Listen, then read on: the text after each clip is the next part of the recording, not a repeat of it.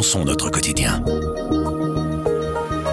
Tous les dimanches, depuis le 1er janvier, des centaines de milliers de Flamands s'installent devant la télévision pour suivre Het Verhaal van Vlaanderen, littéralement l'histoire de la Flandre. Vlaanderen, een kleine lap grond waar we met z'n 6,5 miljoen wonen, werken, leven. En dat doen we al heel erg lang. In het verhaal van Vlaanderen ga ik 10 weken lang diep in het verleden duiken. Une série documentaire qui a pour objectif de retracer l'histoire flamande depuis la préhistoire jusqu'à nos jours. Les images et les costumes sont spectaculaires, la réalisation digne des meilleures séries d'action et les audiences au rendez-vous. Mais malgré toutes ces critiques positives, la série a aussi connu son lot de polémiques, notamment sur l'argent nécessaire à la production qui est venu notamment de ministres NVA. Alors faut-il y voir un programme de propagande nationaliste? C'est une des questions que l'on a posées à Maxime Biermé du service politique politique. Je m'appelle Pierre Fagnard et vous écoutez Le Grand Angle du Soir.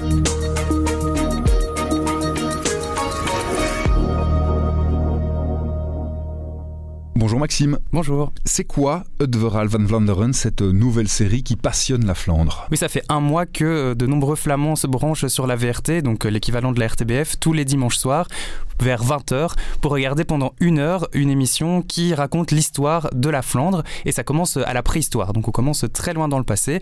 C'est une heure par semaine et on remonte le temps jusqu'à aujourd'hui. Et ça va durer 10 épisodes. Ça fonctionne bien au niveau de l'audience Ah oui, c'est assez incroyable puisque les audiences font plus d'un million de téléspectateurs. En moyenne, selon la VRT, on est même à 1,6 million si on compte ceux qui ont enregistré, qui ont regardé euh, dans les jours qui ont suivi.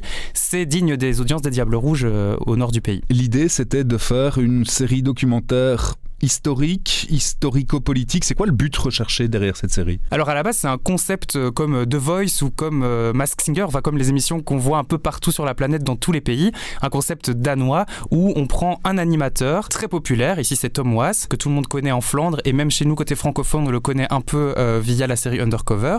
On le prend et on le téléporte dans une époque. Donc par exemple la préhistoire. Et alors il y a beaucoup d'argent qui est mis pour que le, les personnes se sentent vraiment téléportées avec l'animateur. Et donc on voit des hommes préhistoriques qui sont donc des acteurs, les décors. Enfin on est, vraiment dans la préhistoire avec l'animateur qui interagit avec son milieu et qui raconte donc ce qu'il voit, la Flandre à la préhistoire. Et puis bien sûr il y a des historiens qui euh, entre chacune des séquences expliquent ce qui se passait à cet endroit-là pour donner un peu une caution intellectuelle quand même. C'est ça, c'est pas juste de la fiction, il y a quand même une caution intellectuello-historique. Oui, c'est un peu comme ce crédit d'histoire où on voit des images de personnalités comme des grands rois, etc. qu'on va, qu'on va voir. Alors, ils parlent pas en général, en fait, les, les, les personnages, on, on, les voit et c'est via Thomas, le présentateur, ou via les historiens qu'on va raconter leur histoire. C'est pas une série de fiction qu'on regarde, c'est des mises en scène pour illustrer des propos historiques, en fait. La Genèse, c'est un producteur flamand qui se dit je vais réimporter ce concept danois où il y a quand même une intention du monde politique derrière. Alors, il y a beaucoup de discussions autour de ça. Moi, j'ai interrogé euh, le rédacteur en chef de cette euh, émission on parle d'une série, mais c'est une émission en fait, qui il y a 4 euh, ans a connu ce concept, ce concept danois qui avait très bien marché, qui a été adapté aux Pays-Bas aussi. C'est comme ça qu'il a vu que ça existait, et donc il s'est dit on va on va faire ce programme. Et ce rédacteur en chef, il est aussi euh, très ami avec Tom Was, le présentateur. Donc c'est vraiment un projet euh, qu'ils disent avoir pensé eux-mêmes. Mais il faut quand même rappeler qu'il y a 4 ans, on était au moment de la formation du gouvernement flamand de 2019 avec la NVA en Flandre, le CDNV et le VLD. La NVA qui s'était déjà fait un peu bousculer par le Vlaams Belang lors de ces élections-là, et qui avait donc dit, pour répondre à cela, on va développer encore plus fort l'identité flamande. Ça passera par la mise en place de différentes choses, un musée euh, de la Flandre, un canon flamand sur lequel plein d'historiens doivent travailler pour euh, rassembler un peu tout ce qui euh, correspond à ce qu'est être flamand. Bon, c'est toujours pas très clair ce que ça va être, on, va peut-être bientôt le savoir d'ici quelques semaines. Et puis alors, cerise sur le gâteau est arrivée cette série dont qu'on n'a pas vu venir, enfin en tout cas pas moi personnellement, et je pense pas non plus beaucoup de médias, puisqu'il a fallu trois ans, voire quatre ans pour la préparer. Et donc à la base, elle n'est pas financée, elle n'est pas faite par le gouvernement flamand euh, pour la télévision publique, mais par contre, ce qui est avéré, c'est que euh, les producteurs n'auraient jamais eu assez d'argent pour financer les costumes, les reconstitutions, les acteurs. Enfin, cette émission coûte très cher s'il n'y avait pas eu de l'argent euh, des autorités. L'argent, il vient d'où justement? Elle est financée par qui cette série? En partie par le gouvernement flamand, vous l'avez dit, mais pas uniquement. En fait, ce qui a euh, marqué les esprits, qui a choqué, qui a fait beaucoup de presse et beaucoup d'articles dans les journaux flamands euh, tout au début de l'année 2023, donc juste juste avant le premier épisode qui a été diffusé le 1er janvier. donc un jour où tout le monde est devant la télé, c'est aussi pour ça que ça a fait une très très belle audience. Eh bien, on a remarqué qu'il y avait plus de 2 millions d'euros qui venaient de trois ministères NVA. Bon, il faut dire qu'au gouvernement flamand, il y a beaucoup de NVA puisqu'ils sont le plus grand parti en Flandre.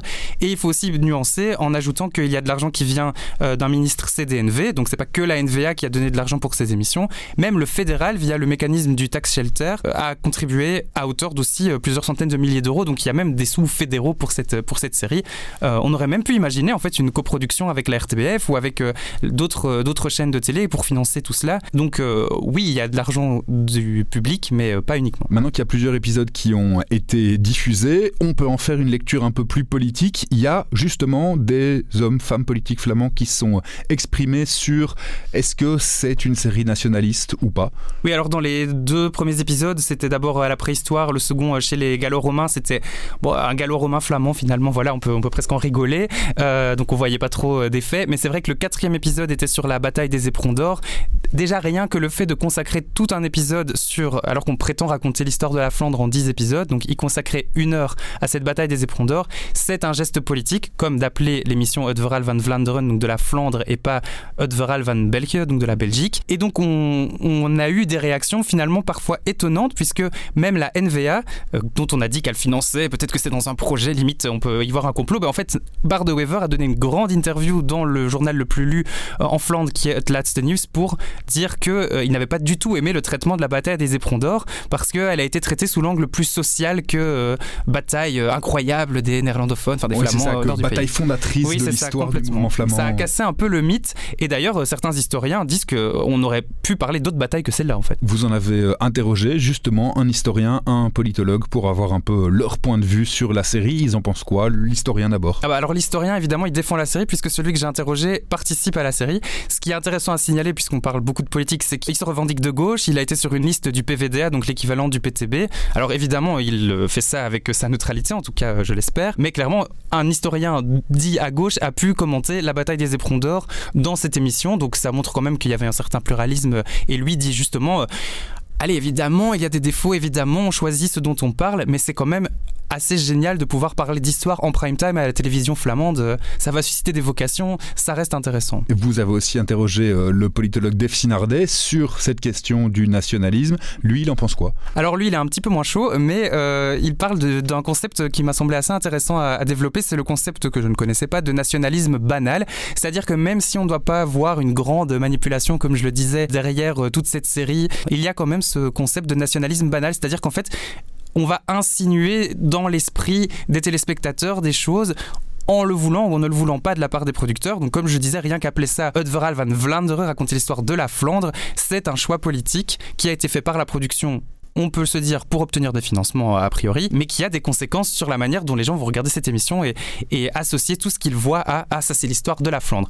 Alors après, encore une fois, on peut nuancer parce que dès le premier épisode, ils vont à la grotte de Spie, qui n'est pas en Flandre, et donc euh, on comprend en fait assez vite en regardant la série que bon, euh, ok, on part du concept euh, c'est la Flandre, mais dans les faits, ils n'arrêtent pas de, passer les frontières. Ils n'ont pas le choix. La Flandre, de toute façon, n'existait pas à l'époque. Un petit mot sur Tom qui est donc animateur, présentateur de ce programme. Vous le disiez, on le connaît un petit peu en Belgique francophone via la série Undercover.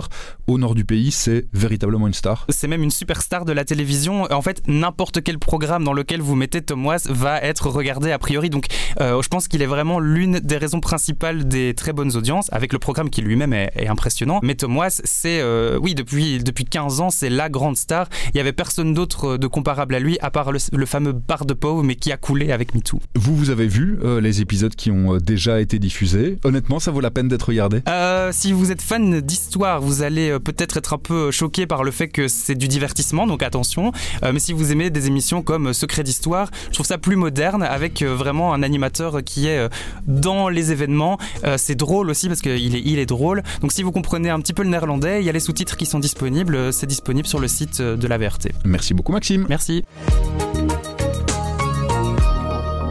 Avec Grand Angle, le soir raconte, explique et décortique. C'est notre oreille sur l'actualité. Retrouvez-nous sur notre site, notre application et votre plateforme de podcast préférée. À bientôt.